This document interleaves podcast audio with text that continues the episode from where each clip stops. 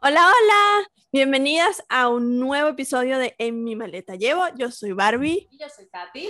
Y una vez más estamos aquí reunidas para hablar temas de empoderamiento femenino, de vulnerabilidad, realidad y todos esos temas que a ustedes siempre les interesan. Hoy tenemos un tema que a todas nos da como un poco de cringe y es el sobrepeso y cómo afecta o de dónde eh, se pueden originar estos problemas con el sobrepeso.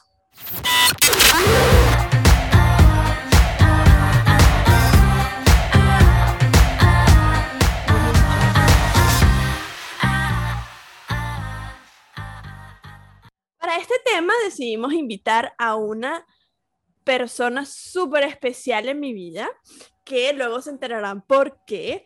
Ella pues ha estudiado en coach de nutrición y em, siempre se ha interesado por estos temas de bajar de peso, siempre ha hecho dietas, todas las dietas que, tú creas se las sabe, las hizo, las, con, las dejó, las volvió a poner etc. Así que les traemos una invitada especial que, em, bueno, que queremos hablar con ella eh, su proceso con este tema, de dónde comenzó, em, qué dietas hizo, qué dietas no hizo, en qué momento de su vida em, decidió cambiar completamente sus hábitos alimenticios. Em, que nos dé consejitos. que nos dé unos consejitos también. Así que bueno, ella es Marjorie Rendón y entre paréntesis es mi mamá, la mamá de todos los cuentos del podcast. Gracias Marjorie por estar acá con nosotras, bienvenida, ¿cómo estás? Muy bien, muy bien, gracias a ustedes por la invitación. De verdad que pues les reitero por aquí que me encanta ese espacio pues que han abierto tan fresco, tan sencillo para para que todo el mundo poder multiplicar toda esta información de manera sencilla en palabras sencillas, que le lleguen a todo el mundo, que la gente no sienta que eso es un mundo etéreo, que escapa de ellos y que es súper complicado, sino que es más sencillo de lo que realmente la gente se imagina. Muchas gracias, qué linda. Em, bueno, como, como bien dijimos em, en la introducción, queremos saber desde qué momento, por ejemplo, empezó esta... Mm, yo digo un conflicto, porque eso es un conflicto para uno, ¿no? Uno siempre se idealiza en el cuerpo de otra persona y creo que hasta que uno no, no acepta y no comienza a trabajar en ti mismo, pues se hace mucho más cuesta arriba. Entonces queríamos saber desde dónde comenzó este tu camino con el sobrepeso, por dónde pasaste, qué cosas probaste, etcétera. Bueno, creo que es más fácil decir lo que no probé que lo que probé. Eh,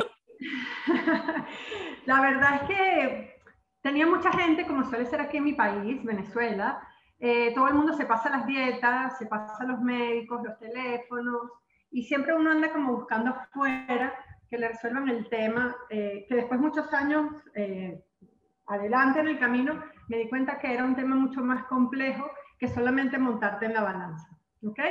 Pero en principio, cuando comencé, ciertamente había hecho, bueno, la dieta de Atkins, la de los puntos, la de las semillas de mostaza.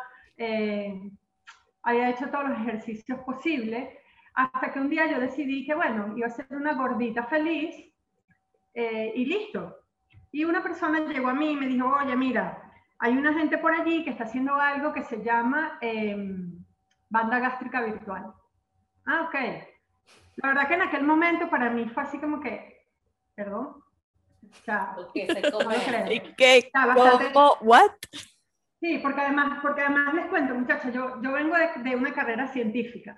Entonces, para mí, a que ese tema de la mente y el cuerpo, eso para hace 11 años atrás, ni estaba en mi mente, ni creo que quizás yo tenía el nivel de conciencia como para que me llegara, porque creo que eso tiene mucho tiempo dando vueltas. Lo que pasa es que esas cosas no llegan hasta que uno no tiene el nivel de conciencia para aprovechar.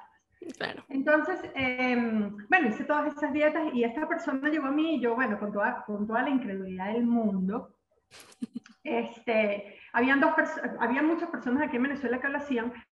Una estaba en, en, un sitio con muchísima gente, a ese no fui porque yo siempre he pensado que las cosas deben ser como más, más petit comité, ¿no? Más, más personalizadas. fui a otro y efectivamente me puso, me hizo hipnosis para adelgazar y la verdad que yo hice todo, todo lo que ustedes se pueden imaginar para sabotearlo. O sea, si había algo que yo podía hacer para sabotearlo y decir que no funcionaba, ahí estaba yo de primerito. O sea, yo tenía que probar que eso no funcionaba. Sin embargo, eso yo me lo puse como en octubre y me fui, pasó, no, como finales de un noviembre en realidad, y me fui a Margarita. Fue un poco traumático el viaje. Porque traumático para ella, los que se levantaron, yo seguí durmiendo. Exacto. Exacto, para mí fue traumático porque yo, como les digo, yo trataba de sabotear el tema y comer lo que fuese, todas las chucherías que fuese, y un día me sentí súper mal, pasé toda la noche muy mal, físicamente mal, o sea, en realidad no fue un tema psicológico, o sea, me enfermé. Okay. Y eh, al día siguiente, cuando llamé al terapeuta, me dijo, bueno, yo te dije que no ibas a poder volver a comer como comías antes.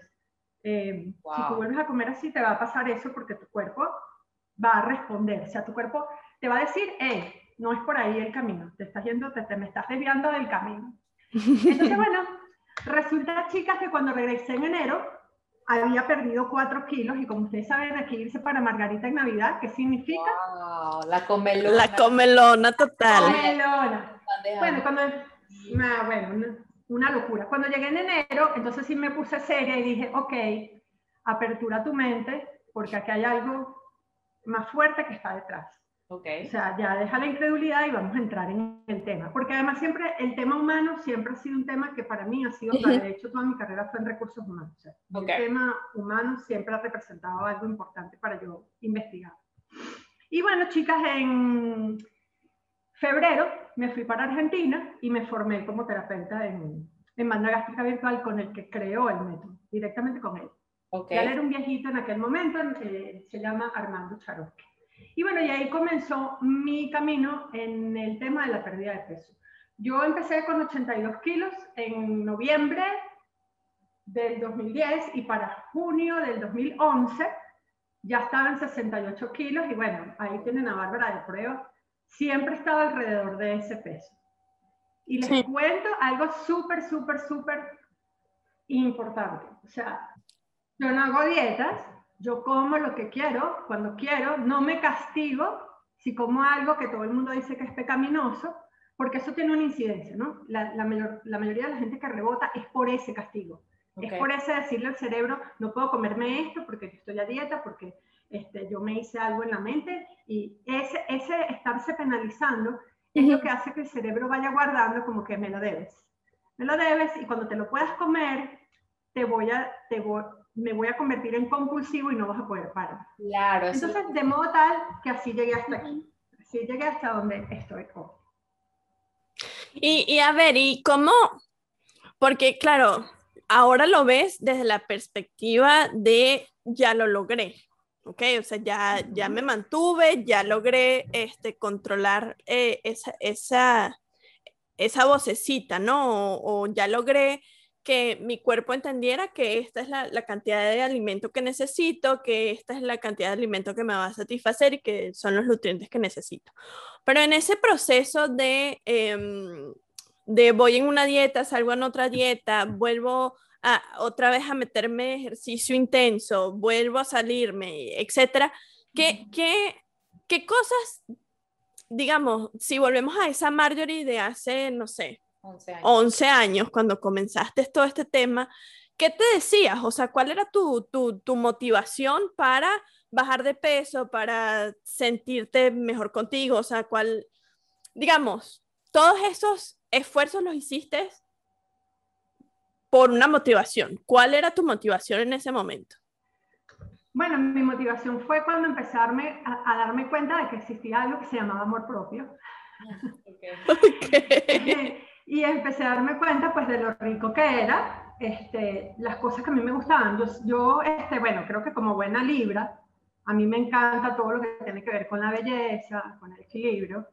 Y pues lo que yo veía en el espejo no es que no me gustaba, pero no es lo que yo quería ver, ¿ok?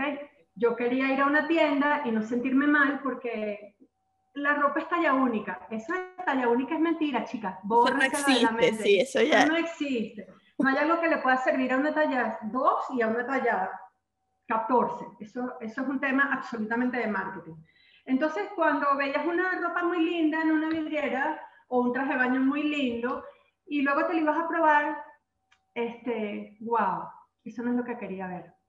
Eh, ¿Qué había detrás? Bueno, creo que en aquel momento pues habían ciertos temas eh, sin duda emocionales, creo que me estaba castigando inconscientemente. Hoy día sé que era eso, en aquel momento por supuesto. Claro. y, y como todo cambio, fue duro al principio, por supuesto, muy duro.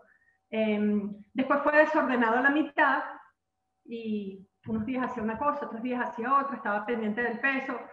Y después, al final fue bueno, fue un resultado que hasta hoy me dura y la verdad que me siento súper, súper satisfecha y, y, me gusta lo que veo en el espejo.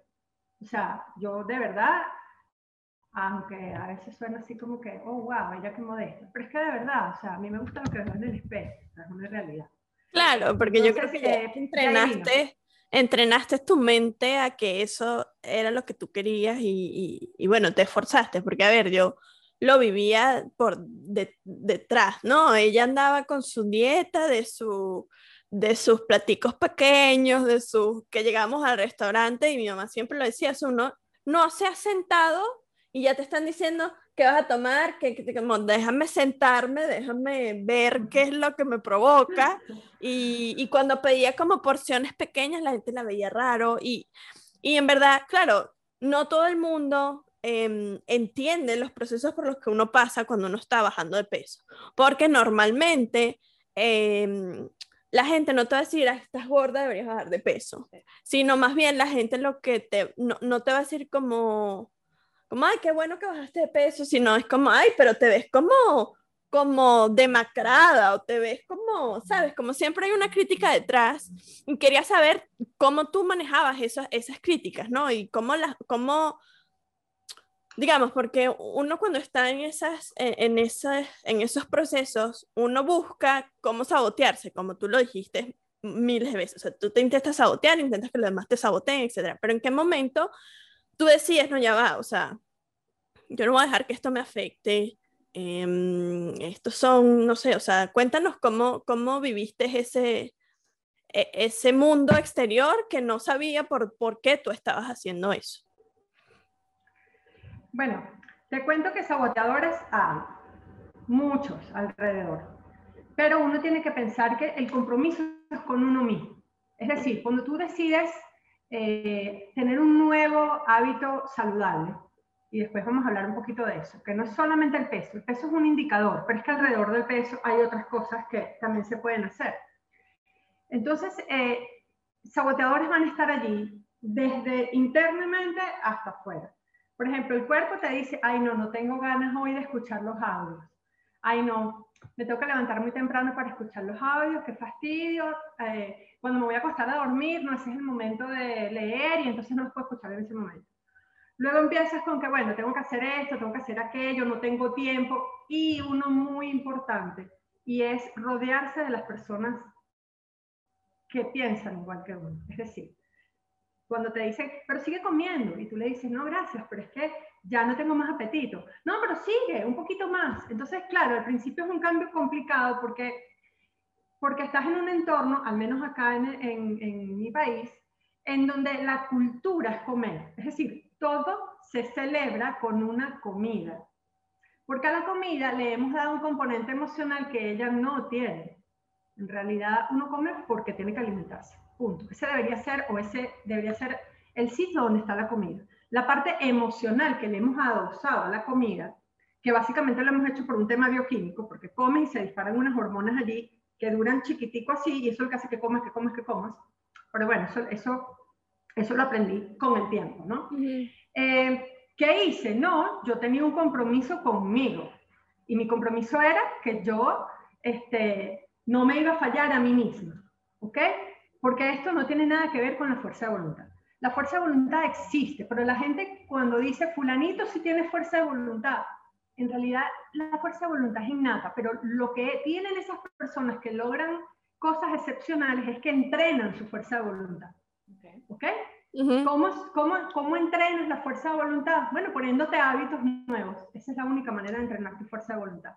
Poniéndote hábitos nuevos, el cerebro hace pocos, de, unos años para acá, eh, se sabe que hay plasticidad hasta el último respiro, la gente está haciendo conexiones neuronales. Eso aquello de que el oro viejo no aprende a hablar, resulta que estábamos equivocados. El tema no era así. Aprendes hasta el último momento de tu vida. La vida.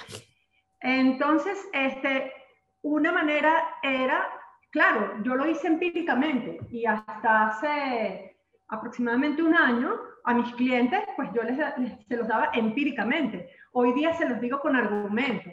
Hoy día les digo, hagan ayuno, ¿por qué deberían hacer ayuno? Y es una decisión de ellos. Yo lo que hago es entregarles la información, ¿no?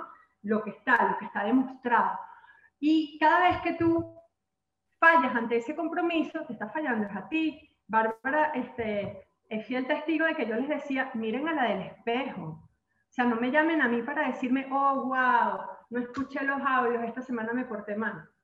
No, no, no. Usted se portó mal, usted mira a la del espejo. A ella es a la que le tienes que rendir cuentas, ¿no? Claro, porque venimos también de una, de una cultura de nutrición en la que le entregas la responsabilidad al nutricionista. Es decir, yo voy a las, a la, o sea, cada dos semanas yo tengo una cita con un nutricionista, entonces hago lo que me da la gana en esa semana que no lo veo y después me mato que como lechuga con atún y piña y cuatro litros de agua diario porque, les, porque me da vergüenza que el nutricionista este, me castigue o me diga lo que sea, ¿no? Entonces yo creo que en el momento en el que uno toma, ¿no? La, la responsabilidad de que, mira, o sea, el peso lo tengo, soy yo, la que tiene unos rollitos de más, soy yo, no es el nutricionista, soy yo. Entonces es lo que tú dices, hay que tener compromiso con uno mismo cuando uno comienza este, bueno, este proceso, ¿no? De, de, de, de sentirse mejor con uno mismo, ¿no? Porque como tú bien lo dijiste, no se trata del peso. El peso te puede decir una cosa, pero tú en la mañana te puedes levantar y pesar 60 kilos y en la noche puedes pesar 63, porque no comiste, porque no, porque no caminaste lo suficiente, porque tienes retención de líquido, etc.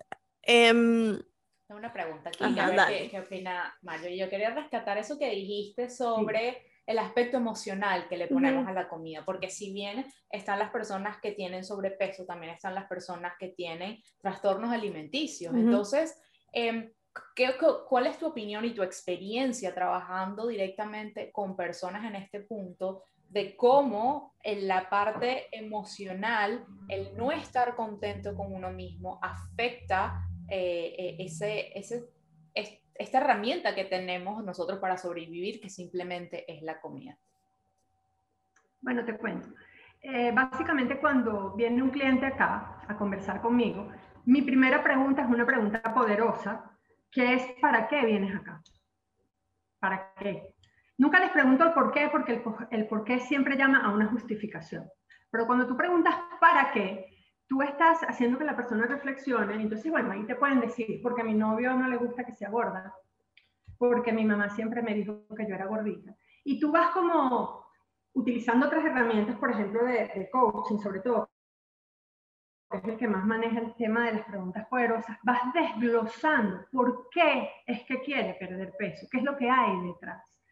Generalmente, históricamente, y en mi experiencia, lo que sucede es que la gente se va ocultando detrás del peso. ¿Sí? El peso es un, escaparate donde te metes.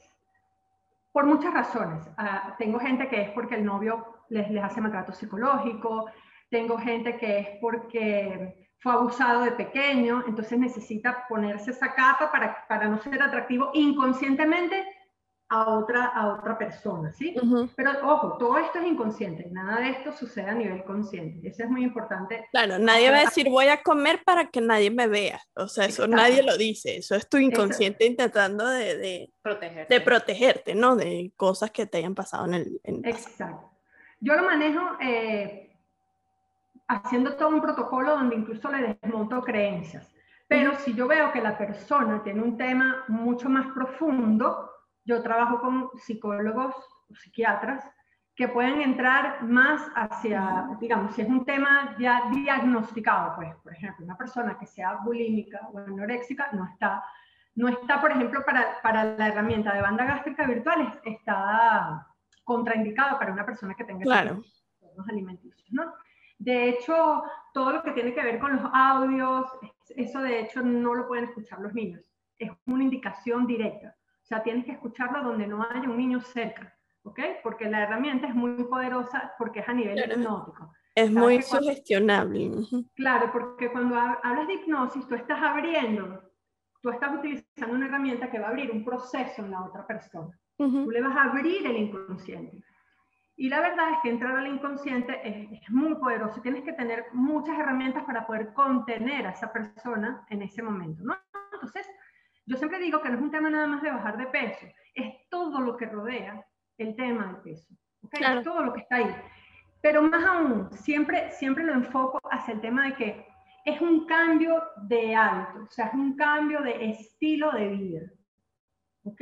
Claro, para eh, que se pueda mantener en el tiempo tiene que ser un estilo de vida, tienes que estar comprometido y, creer fielmente en que eso te va a ayudar, ¿no? Porque si no pasa lo mismo con las dietas que, que, digamos, las hago por un mes y al mes me aburre porque eso no es lo que yo quiero toda la vida comer. O sea, yo no quiero comer atún toda la vida, no quiero comer carnes y grasas toda la vida, no quiero comer, digamos, o sea, yo creo que digamos, esta, esta, esta cultura de dietas restrictivas, pues lo que nos ha hecho es creer en un ideal que no existe, porque no todo el mundo puede comer una cosa toda la vida. Es, es, es como, como bien dice Marjorie, es como un, es un conjunto de, de, de buenos hábitos, de entrenar tu, tu fuerza de voluntad, de creer en que eso lo vas a lograr y comprometerte contigo mismo. O sea, es, es,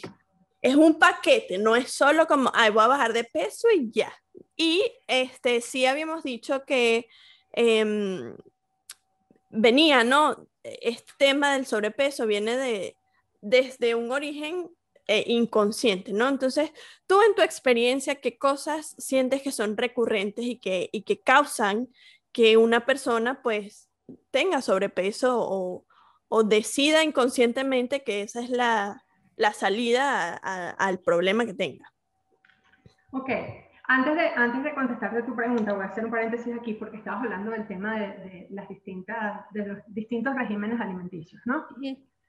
Em, lo cierto del tema, hay, varios, hay, hay, varias aristas allí, ¿no?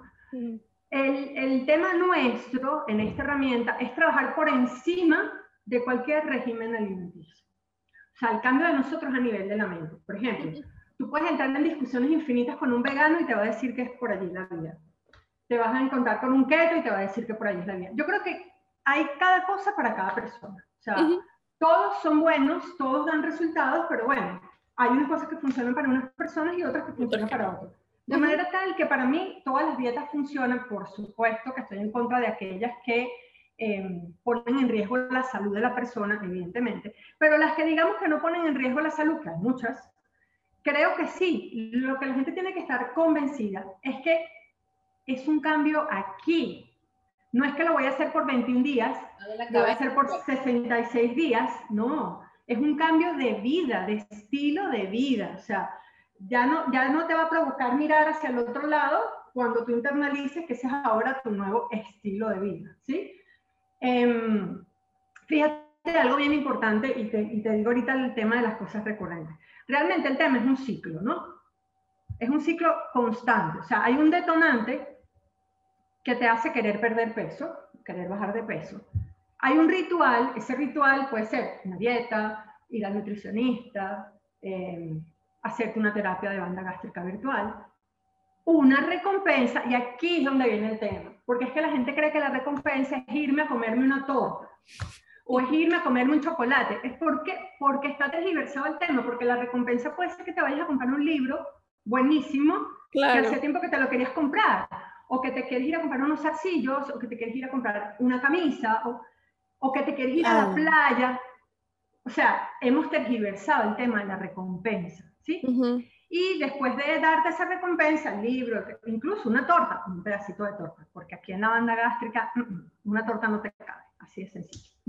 Viene la repetición. Entonces es detonante ritual, recompensa, repetición. Detonante ritual y ahí nos tenemos que mover. ¿Qué cosas son recurrentes? Y ahora voy a tu pregunta. digamos en mi experiencia, ¿qué es lo que más me ha llegado a la silla? Em, personas que las mamás de pequeño le decían que, bueno, nuestras mamás hicieron lo mejor que pudieron, pero es una realidad que, que cuando el niñito es gordito, qué lindo, qué hermoso ese bebé. Yo le doy la mano porque. Qué linda, qué gordita, qué tan bonita. Es que he descubierto la razón. O sea, lo que yo me metiera porque chiquita me decía. Entonces, entonces eso pues se va quedando allí. Claro, y, si no soy gorda, no soy bonita. Pero eso no es consciente. En tu inconsciente hay una vocecita que dice que si no eres gorda, no estás sana, no eres bonita, porque eso es lo que se fue grabando allí. Y como ustedes habrán, seguramente lo han leído, hasta los siete años eso todo se graba allí. ¿Ok? Entonces yo siempre le digo a, mi, a mis clientes que, que tienen hijos, que me llegan con niñitos de 10 años o de 7 años que tienen temas de obesidad, yo les digo que el problema no es el niñito, el problema son los papás o la persona que le administra la comida porque el niño no se da, no tiene capacidad.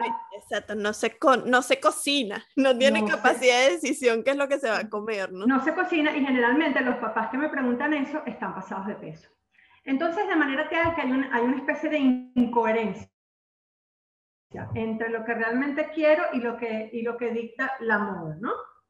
Eh, cosas recurrentes, bueno, esa, que cuando chiquito le decían que, bueno, en su familia hay que ser gordito. Eh, que si no te comes toda la comida, y dejas el plato limpio, hay mucha gente afuera que está pasando hambre. Oh, wow, ya va. Si tú tienes un tema social... Los niños de África. Hambre, te sale... Ok, usted agarra, usted agarra y compra una caja de comida perecedera y la manda para donde usted la quiera mandar. Porque la realidad es que comiéndosela no va a resolver el tema del hambre en el mundo. Exacto.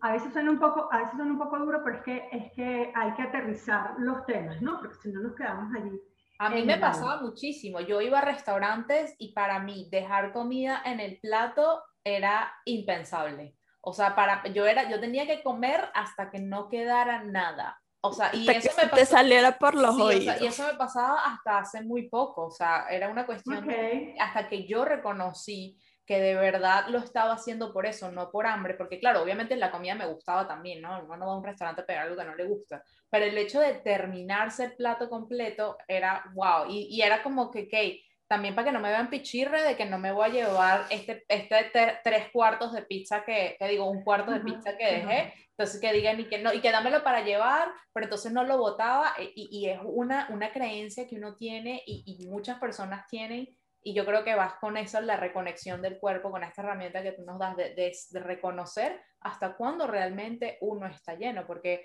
tengo entendido que el cuerpo, el cerebro dura además aproximadamente 20 minutos en mandar la respuesta al cuerpo de decirle, ok, ya llegaste a la capacidad de espacio que necesitaba, la, la, cantidad de comida que necesitaba. Y si una persona termina su plato de comida en 5 minutos, puede seguir comiendo más y después entonces ahí es cuando uno se siente con esa pesadez y viene la culpa, entonces viene la culpa y viene la dieta, después de la dieta viene la recompensa y de nuevo el círculo que decíamos de que nunca termina. Pero bueno, ¿y qué otras cosas has visto dentro de tus pacientes? Entonces está lo de que las personas tienen esa creencia de que una persona que, como más, más rellenita más es más saludable, más bonita, o la otra es de que tenemos que terminar todo eso, incluso ante, ante el estímulo de que nuestro cuerpo diga ya estamos bien, tenemos esa creencia de que los niños de África no, no van a, a, dejar de comer por nosotros. ¿Qué otras, qué otras, eh, por otras características similares has visto? Por otras personas, por otras personas. Porque mi novio me ve gorda y me dice que adelgace. Porque mi mamá me ve gorda y me dice que adelgace. O, o sea, ven, ven, lo están haciendo por otra persona. Okay. Cuando, cuando, vienen y lo están haciendo por otra persona, yo trato de aterrizarlos y buscar si de verdad hay una intención en ellos de hacerlo. Claro. Porque es que si no, eso no va a funcionar. Porque es que no es lo que hoy es tu mamá, mañana es tu esposo, pasado es un amigo. O sea, tú no puedes poner eh, el control de tu vida en las manos de otra persona. No claro. sucede de esa manera, ¿no? Eh, bueno, temas también de autoestima, temas de autoestima. Me ha tocado gente joven que, bueno, lo que pasa es que mi novio me maltrata, me habla mal, este, mm, sale a beber con los amigos y me dice que yo no me lleva porque yo estoy gorda. Ah, lo más. Claro, pero entonces cuando tú entras un poco más en esa relación, te das cuenta que es el mismo novio que le trae la pizza a las 10 de la noche. Claro. Entonces es un ciclo, ¿no? Entonces, por eso es que digo que, que, definitivamente el compromiso es con uno. Es uno el que debe sentirse, a, sentirse que, lo quiere hacer, ¿no? Eh, es uno el que, el que debe querer ver el espejo lo que uno quiere ver. Claro. Pero, ¿y cómo hacemos para tener una, una imagen real? Porque yo hasta hace poco estaba peleada con el espejo. Yo hasta hace poco no espejos en mi casa y veo fotos mías de antes, de, de cuando estaba em, en, en, la, época de la universidad, creo que es cuando más delgada he estado. Y, e, e incluso en ese momento yo no me sentía guapa, no me sentía delgada. Entonces, ¿cómo hacemos para realmente hacer las paces con el espejo? Porque venimos hablando de que, ok, sí, el sobrepeso, aparte de cuestión de salud, no es, no, no es eh, eh, algo solamente físico. ¿Cómo hacemos para tratar ese, esa parte emocional de decir, ok, estás en un peso saludable o si no estás en un peso saludable, también eres eh, capaz de recibir amor y recibiendo ese amor puedes ponerte en Em, circunstancias que te ayuden a perder ese peso? ¿Cómo, cómo empezamos ese, ese camino de, ok, reconozco que hay algo que quiero cambiar, pero lo quiero cambiar no solo por lo que veo en el espejo o por esa pelea que veo en el espejo, sino, como decías tú, de amor propio? Claro, cuando yo, cuando yo hablo del espejo es porque no, si no tienes un espejo no te ves. Claro. Este, y hay un ejercicio que es buenísimo y es que te montes en un ascensor donde hay un espejo. Ok. ¿Qué ves en el espejo? Y el, espejo es cuerpo completo. ¿Qué ves? Te ves de aquí para arriba. Es como que si hicieras un bloqueo de acá para abajo. Claro, o sea, de la, de la cabeza, porque hay gente que no escucha el, el, o mejor dicho, no ve el podcast por video. Estamos de la, ah, ok, ok. del cuello para arriba. Del cuello para arriba no se ven, ok. Te, ves como una foto carne. mejor dicho, tus ojos se fijan directamente en tu cara para ignorar prácticamente el, el, resto que sucede, ¿ok? Es un trabajo duro, pero hay que empezar por allí, porque si no ves, no sabes, o sea, lo que tienes en tu mente es algo que no es real, como tú me estás diciendo, lo que tienes en tu mente es algo que no es real. Puede ser que tengas en tu mente la que eres cuando estabas en la escuela, o puede ser que te estés viendo mucho, con mucho más peso del que realmente tienes. Entonces, lo, primero, primero, primero es verse en el espejo. Y ojo, verte en el espejo en la medida de lo posible. Si tienes un espejo cuerpo completo en tu baño, mucho mejor, porque te ves desnuda. ¿Ok? Es eso que está ahí, porque ese es tu proyecto. Lo que tú ves ahí tienes dos opciones, o te va a gustar o no te va a gustar. Si te va a gustar, buenísimo, chévere. Si no te gusta, es que ese es tu proyecto. Eso es lo que te tiene que motivar. Que cada vez que tú, todas las semanas en el caso nuestro, eh, esta es una herramienta donde las personas no tienen que venirme a ver, eh, digamos, los, miércoles yo no tengo que verlos presencial ni, ni, ni, ni online, ¿ok? Porque eh, yo intento que mis clientes soltarlos, que ellos aprendan su propio proceso a conocer su cuerpo. Es decir, si un día eh, tomas vino, comes queso, no te peses al día siguiente. No trates de ponerte al día siguiente el blue que no estira, porque, porque te vas a sentir mal, porque el cuerpo acumuló líquido. O sea, es quitarnos esa, ese castigo que tenemos en la mente, ¿no? Ese castigo, esa penalización. No, no, no es, arreglarte para ti. Yo siempre, creo que esa es una máxima mía, eh, siempre le he dicho a mis hijas, hay que arreglarse para uno. Claro. Si, yo tengo un tema de sobrepeso, me veo en el espejo y lo que veo, oh, wow, quisiera que este trabajo me quedara un poquito más cómodo. Entonces, cuando me lo vuelva a poner, yo, yo tengo clientes que me llaman, algunos ya no viven acá en Venezuela, felices porque se pusieron un pantalón que tenían años que no se ponían. ¿Qué es lo que hace la gente? O bota el pantalón, ajá, exacto, o botan el pantalón y se siguen comprando ropa más grande. Y te, dije, no te compres ropa más grande. Ponte a hacer ejercicio, hacer tu cosa y luego. Ya volví, volví. Muy bien, lo logré. no exacto. pero bajé de peso. Exacto. y el, otra vez para tal. Claro. Y con, y con el tema del ejercicio, ahí sí hago un, un como un paréntesis un poquito, porque Ciertamente, cuando empiezas a hacer ejercicio, claro que vas a subir de peso, pero ojo, ojo, masa muscular. Claro. Porque una cosa es talla y otra cosa es peso. Entonces la gente se desanima. Yo, yo les digo, cuando empiezan a hacer mi, la terapia conmigo, yo les digo que lo más que pueden hacer es caminar. Que no se metan aún en un gimnasio hasta que no lleguen al peso deseado. Por dos razones. La primera, porque ese cuerpito caribeño no está hecho para ese sobrepeso. Entonces, suele suceder que uno va a los gimnasios y ve a la gente, perdón, con sobrepeso, pasan los años, los días, las lluvias, los solos y siguen en la caminadora. O siguen en el... ¡Ey! Para un momento. O sea, tú tienes sobrepeso, tú tienes que hacer ejercicios que no te lesionen. Claro. Tu, tu, estructura ósea no está preparada para ese peso que tienes ahora. Entonces hay que ir progresivamente. Porque otra cosa que siempre pues les digo es que no fue que un día se acostaron a dormir y al día siguiente se levantaron. ¿Y qué hay estos 10 kilos que tengo aquí? y que sí que, que, y que, oh, ¿qué comí anoche? Ese fue el chocolatico, el cuadrito que me comí, chiquito, que... ya no lo como más. Ya no lo como más porque tengo... Ya no lo como más, eh, explotó en la noche. Entonces... Y, y, como tú bien dices también, uno no se da cuenta cuando uno empieza a engordar. Porque te pones una ropa más grande, te comienzas a, a, a vestir solo de leggings o, o, de joggers y, y, ¿sabes? Comienzas como a, hacerte espacio en, en, el cuerpo que no quieres, ¿no? Y que no quieres enfrentar, porque esa es otra cosa, o sea, tú... No, como, como acabamos de decir, eso no es que tú te acostaste flaca como Sacha Fitness y te levantaste cuatro mil veces Sacha Fitness, ¿no? O sea, e, esto, esto ha sido progresivo y claro, cuando te das cuenta, tienes 20 kilos de más y pasa también que cuando uno tiene 20 kilos de más y te diste cuenta a los 20 kilos de más, comienzas a hacer eso y dices, coño, pero ¿por qué no puedo ser flaco otra vez? Coño, porque vienes tragando como un cerdo por durante, no sé, cinco años, no pretendas que tu cuerpo en tres días rebaje lo que has tragado en cinco años. Eso no funciona así. No, no funciona así, pero sin embargo, sí. A ver, esto no es una carrera contra nadie. No, es una carrera contigo misma, ni siquiera contigo misma. gente. Claro, a veces, a veces logras perder en la medida que hagas el compromiso contigo mismo, en esa medida vas a perder peso más rápido o más lento. Lo cierto es que, como leí por ahí hace poco en, en el club de las 5 AM, compromiso a tiempo parcial arroja resultados parciales. Claro. Esa es la realidad.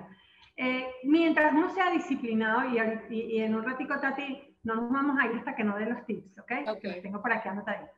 Eh, siguiendo esos tips, la verdad es que la pérdida de peso pero más allá de la pérdida de peso es el hábito.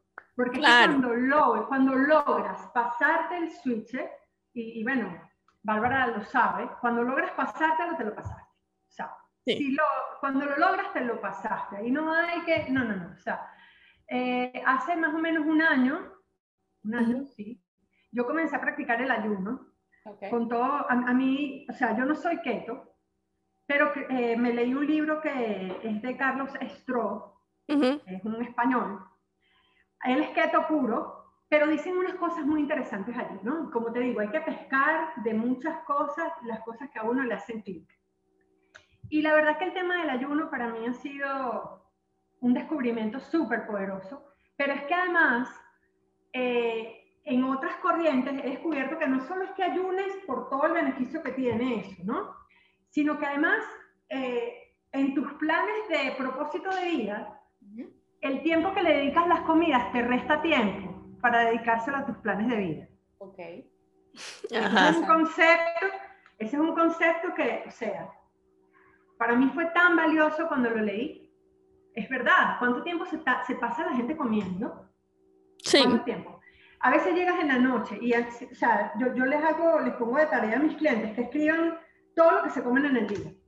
Y es impresionante, o sea, no creen en la noche todo lo que se han comido en el día, cuando están empezando el proceso. No lo creen, porque no comemos desde la conciencia, comemos desde...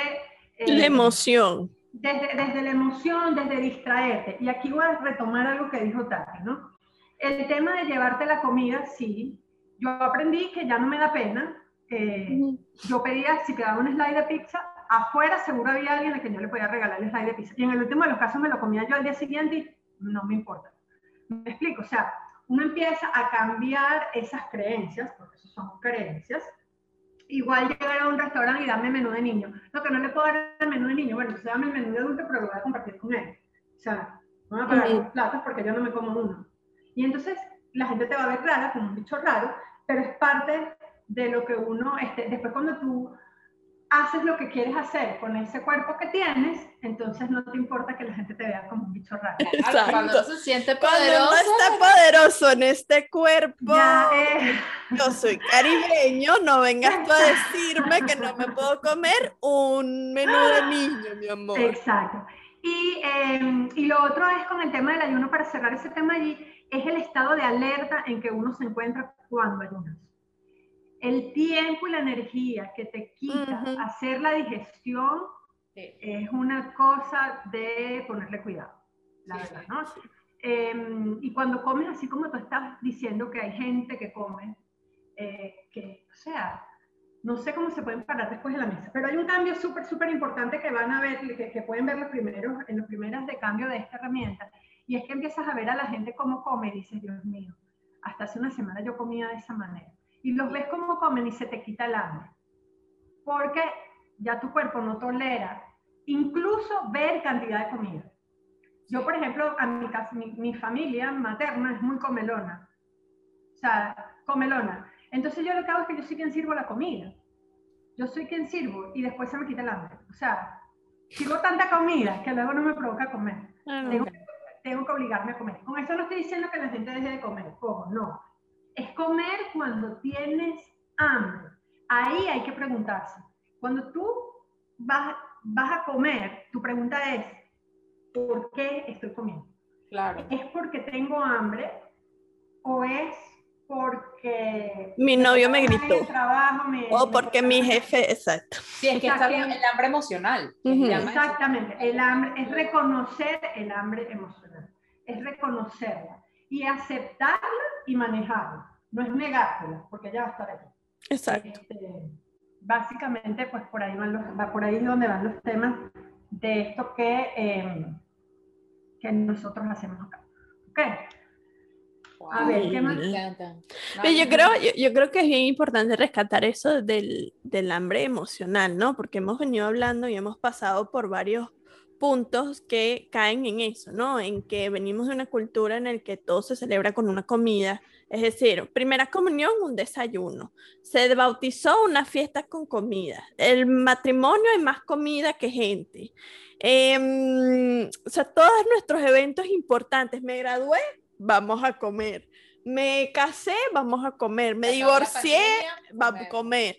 Entonces, este, pasamos por, esa, por eso, después pasamos por un tema de, de las creencias que, que, que, nos, que nos enseñan desde la vida por siempre, este, desde que no te vas a comer eso, algún niño se va a morir de hambre, desde que mm, los niños gorditos son más bonitos, que porque no te ves rozagante y gorda si así se ve, está sana. Y luego pasamos por un tema ya de grandes que, claro, si tienes todo este set de creencias, pues permites que cualquier persona pues este, alimente inconscientemente todo este pocotón de programas que te, que te metiste en el cerebro. Entonces, ¿Nos puedes decir como un tip más allá de, de, sentarte y hacerte consciente del por qué estás comiendo, de reconocer esa hambre emocional? Porque todos podemos decir algún momento, o sea, rompí con mi novio, ¿qué es lo que uno ve en las películas? uno se miente, se, exacto, lado con chocolate y no es que me voy a comer dos cucharadas, no es que me voy a lanzar el pote de helado y si mi amiga me traicionó, también voy a ir y me voy a comer cuatro tortas y cinco McDonald's. Entonces, ¿cómo, o sea, cuál sería algún tip que nos puedes dar para reconocer que estamos comiendo desde la emoción y cómo, cómo pararla en, en ese instante, ¿no? Antes de meterte en el atracón. Bueno, lo, lo, lo primero es preguntarte, así de clarito el cerebro te va a arrojar la respuesta inmediata.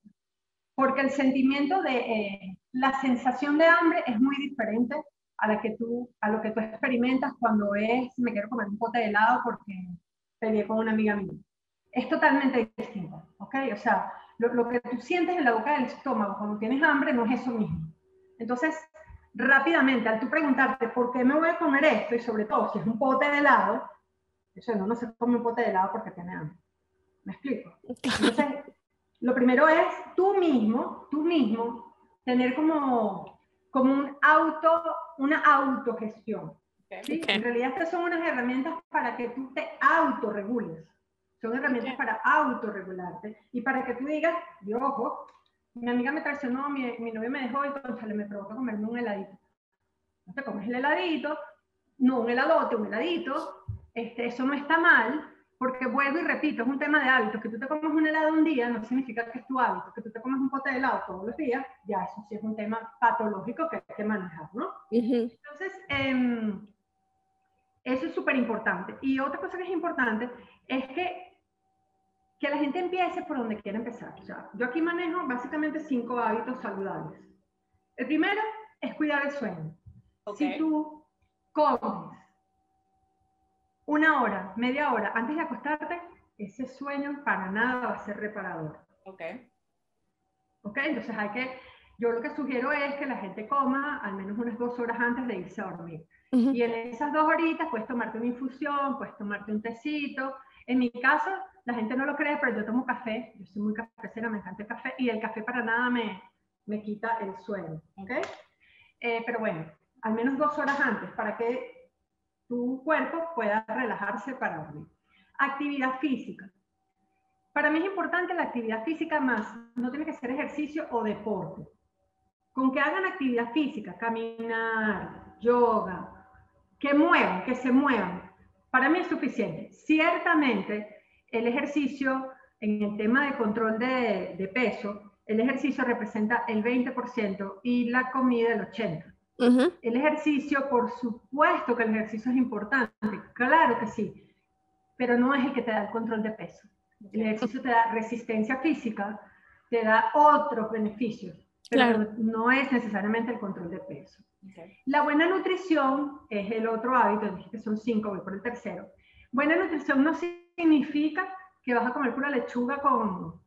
Atún y piña con atún y piña, porque siempre mis ejemplos eran, ok, si el tema de que el atún adelgaza, explícame más o menos las ballenas, y si el tema de que la lechuga adelgaza, explícame más o menos el elefante, o sea, no es un tema de la, ni siquiera de la calidad, porque ojo, a mí si me provoca comerme una hamburguesa, me la como sin remordimiento. El tema es que no me la como todos los días. Claro. claro. ¿Me explico? Yo no es que como brócoli todo el tiempo y coliflor, qué aburrido. No, no, no, hay cosas ricas que uno se puede comer y que uno, bueno, uno sabe que engorda. Pues como, como, hicieron, como pasó en esto, en esto hace poco con el tema de, bueno, ese era un tema más de franquicia, de, de temas de negocio. Pero si te provoca tomarte una Coca-Cola, una Coca-Cola, todos estamos claros que el azúcar refinada hace daño. Sí, todos estamos claros que la Coca-Cola en cantidades industriales hace daño, pero porque te tomas una Coca-Cola un día, no significa que, oh, wow, te vas a hacer el harakiri porque te tomaste Ni que vas a engordar 40 kilos porque te, comiste, te tomaste una Coca-Cola. Ni te va a explotar la Coca-Cola en el estómago. Entonces, claro que sabemos que hay comida que es más o menos saludable, pero eh, de eso se trata la vida, ¿no? De que disfrutes con mesura. Claro. claro. De todo, de todo. Sí. A menos que tú digas, bueno, voy a hacer keto, soy keto, keto, keto, keto, muero, y, o soy vegano, vegano, vegano, o soy paleo.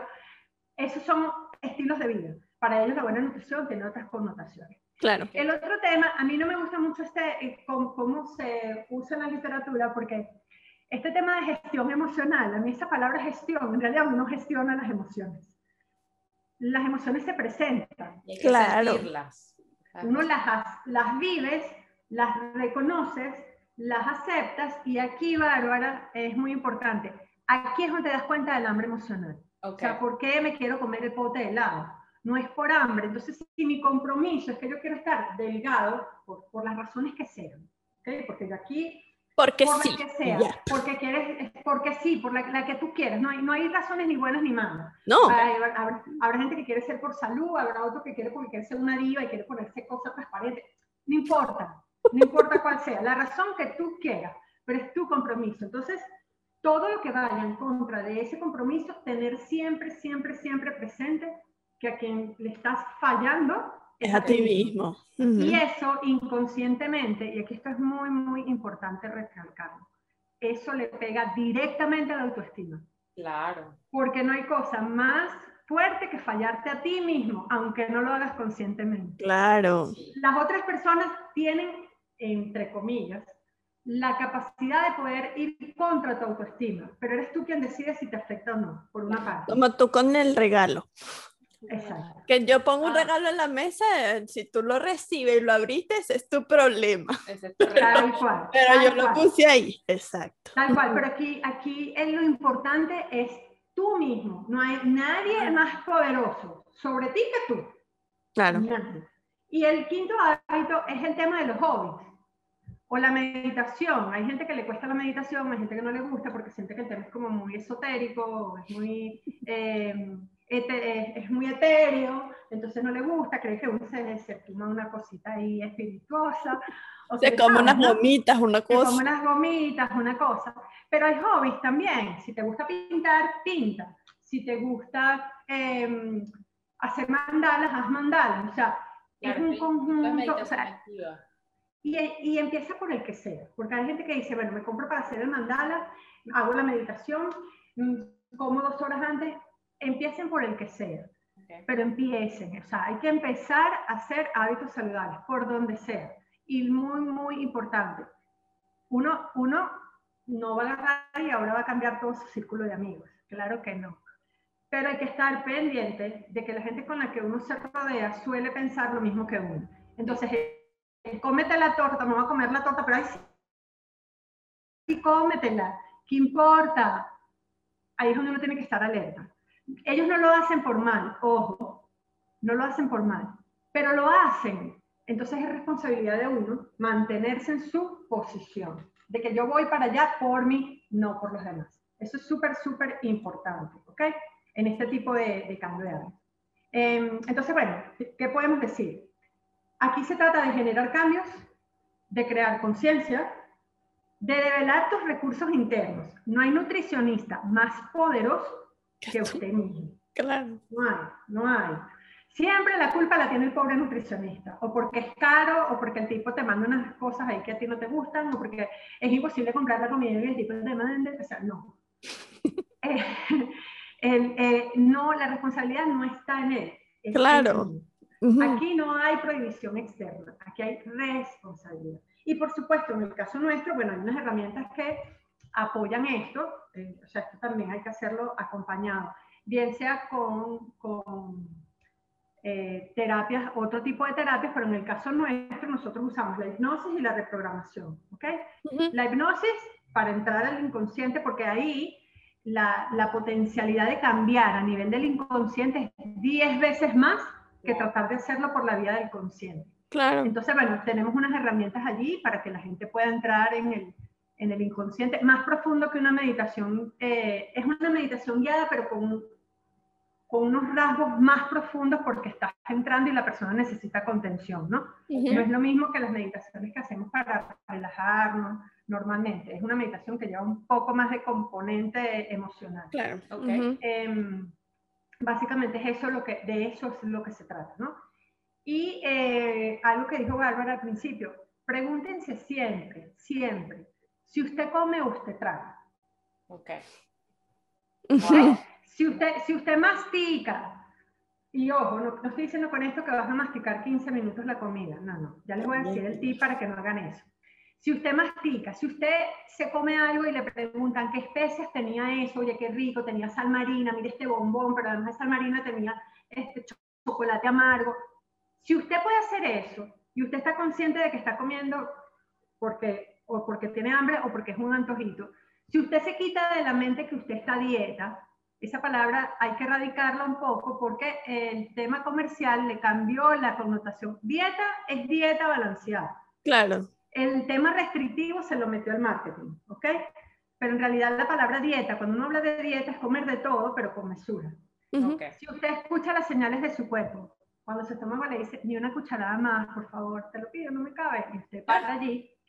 Y si haces las paces con la comida, hay que cambiar la relación que tenemos con la comida, claro.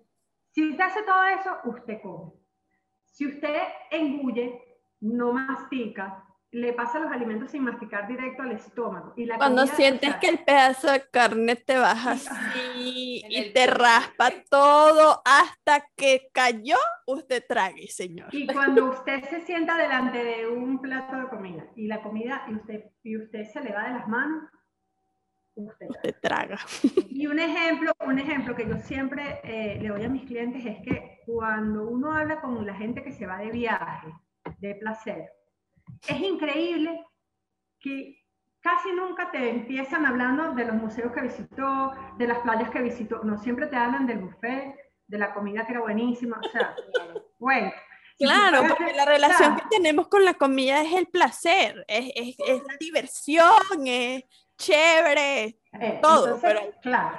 al meollo del asunto es que la comida no, no es una fuente de placer, ni una fuente de diversión, ni una fuente de amor propio. Bueno, hay, otras cosas que son fuente de placer y créanme que dan mucho más placer que un plato de comida. Ah, bueno, sí. Ahí, yo les ahí yo les dejo a ustedes en su mente que se imaginen cuáles son, pero entonces... Exacto. Usted imagínese en su cabeza lo que a usted le genera placer, que no sea comida y se lo dejamos para que usted... Y ahí se lo dejamos. Ay, me encanta, me encanta Marjorie, esto de verdad que wow, nos pone a pensar en todas las cosas que hacemos, nos pone a pensar en lo importante nuevamente que es simplemente tener conciencia, porque no solamente es la conciencia para mejorar nuestras relaciones, no, es la conciencia para tener una mejor carrera, tener mejor dinero, tener eh, mejor vida amorosa, realmente impacta directamente en nuestro cuerpo de cómo tenemos esa relación con nosotros mismos, lo que vemos al espejo, de poder hacer las paces y todo comienza con ser consciente, tener esa capacidad de ser sinceros con nosotros mismos y decir esto está bien o esto está mal para mí y si está mal, qué cosas puedo hacer, qué ayudas puedo tener y a qué personas podemos contactar. Marjorie, déjenos tus contactos, por favor, para que todas esas personas que nos escuchen y les interese la, banda gástrica virtual o alguna herramienta para poder salir de ese círculo visuoso, visuoso, visuoso que puedan salir de ese círculo vicioso, te puedan contactar. ¿Cómo nos comunicamos y trabajamos contigo? Vale, antes de darte mis contactos, me voy a tomar dos minutos para darte los tips. Ok. Ajá, tips. Ah. Bocados pequeños. Ok. Si se ven haciendo esto, o sea, comiendo con la comida, con la boca super chiquito, llena. exacto. bocados, bocados pequeños. O sea, usted tiene que comer glamurosamente así. Okay. Mantenga el glamour. Los que, los que nos están escuchando, y no nos ven, imagínense que, que usted se comió un guisante. ¿Cómo mastica el guisante? Chiquito, así bonito.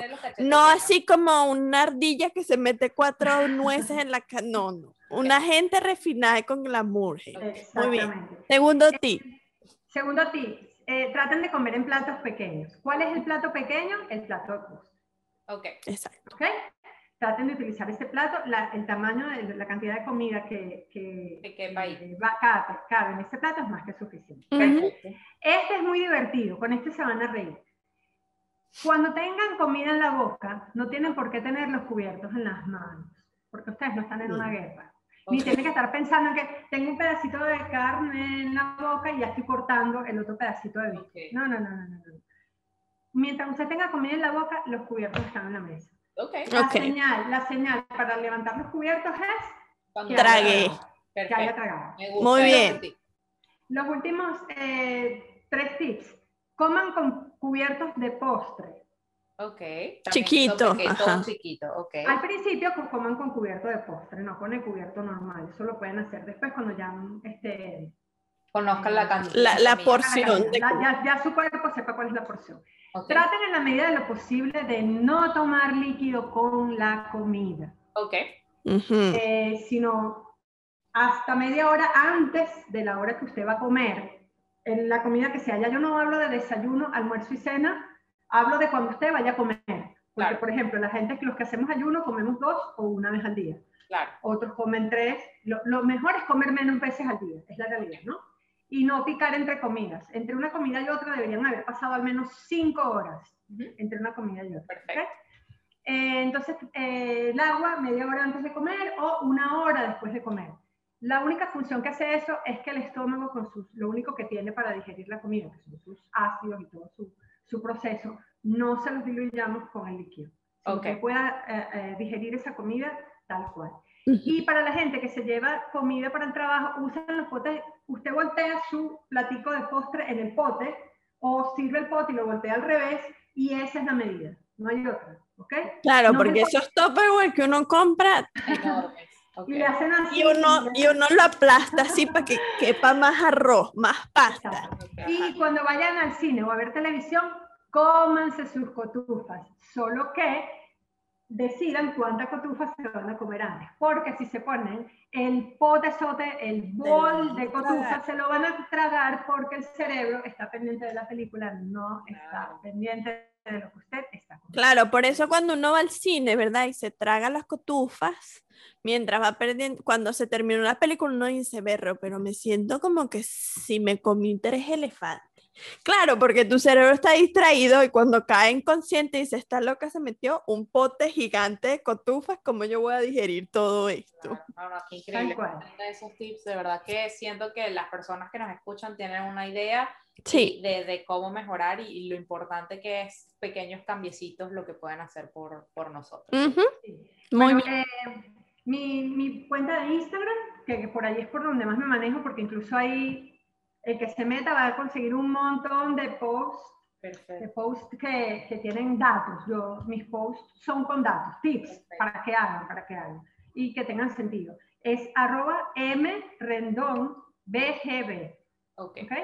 M de Marjorie Rendón, banda gástrica virtual, las iniciales, arroba M Rendón, BGB, todo minuto. Entonces, bueno, chicas, pues, gracias por la invitación. Espero que haberles dejado tips a sus seguidores. Claro que sí, unos tips súper poderosos que la gente puede venir y revisitar o ir a, tu cuenta de Instagram para, ¿no? Saber un poco más de, cómo ayudarme, ¿no? Y eh, qué bueno saber que, que, que, bueno, que no estamos solas en este, en este tema y que hay cosas que sirven, hay cosas que le sirven a una persona, hay cosas que a, mí quizás no me sirvan, pero lo importante es romper ese ciclo del que estamos hablando de que incluye la recompensa, que eh, quitemos, no, no, que el perder peso no, no es la motivación, debería ser, bueno, el resultado de todas estas cosas que he añadido a, a, mi rutina diaria o a mi estilo de vida, ¿no? Quitémonos un poco o desmontemos esas creencias de que, de que si peso 52 kilos, pues este, estoy perfectamente en un, en un peso saludable. Em, más bien veámoslo desde la perspectiva de que, bueno, si como en platos pequeños, si regulo mis porciones, si como todo lo que quiero, pero en el momento en el que me lo tengo que comer, quitando las emociones y todo este cuento, siendo un poco más consciente, pues el resultado va a ser mi, mi pérdida de peso. Me encanta, me encanta y sobre todo eh, saber que tenemos las herramientas para hacerlo que depende completamente de nosotros y que si queremos una ayuda, pues podemos buscar a profesionales como Mario y que nos pueden ayudar en este camino que recordemos que no estamos solos, que después de la pandemia mucha gente se metió sus kilitos, pero hay una forma de salir del túnel, gente. No se olviden que no en esto. Marjorie, unas últimas palabras antes de Bueno, que recuerden que todo cambio interno se refleja afuera. Ay, me encanta, me encanta. Todo empieza desde adentro y desde afuera lo vamos a ver después los demás. Perfecto. No se olviden nuestros seguidores que tenemos una página en web donde nos pueden contactar en mimaleta.com. Nos pueden contactar también en nuestras redes sociales personales en Tati Santeliz. Barbie.regales. Y la del podcast en mimaleta.podcast. Nos vemos la semana que viene para un nuevo episodio de En mi maleta. Muchísimas gracias por regalarnos su tiempo y además por regalarte a ti el tiempo de mejorar y seguir buscando tu calidad de vida. Bye, bye.